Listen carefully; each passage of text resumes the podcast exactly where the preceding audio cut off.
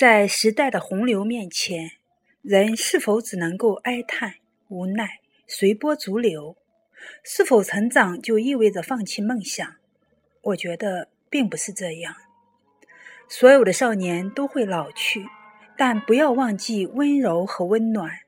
人不管怎样成长，其实都应该在心底保留一个柔软的角落。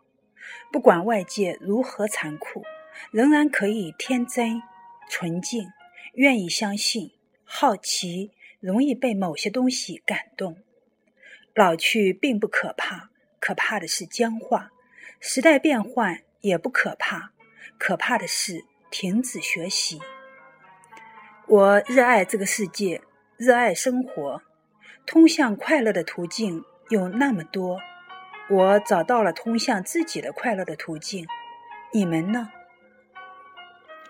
选自《这一生近代时光检验》，序。路经前世今生的风景，太多情。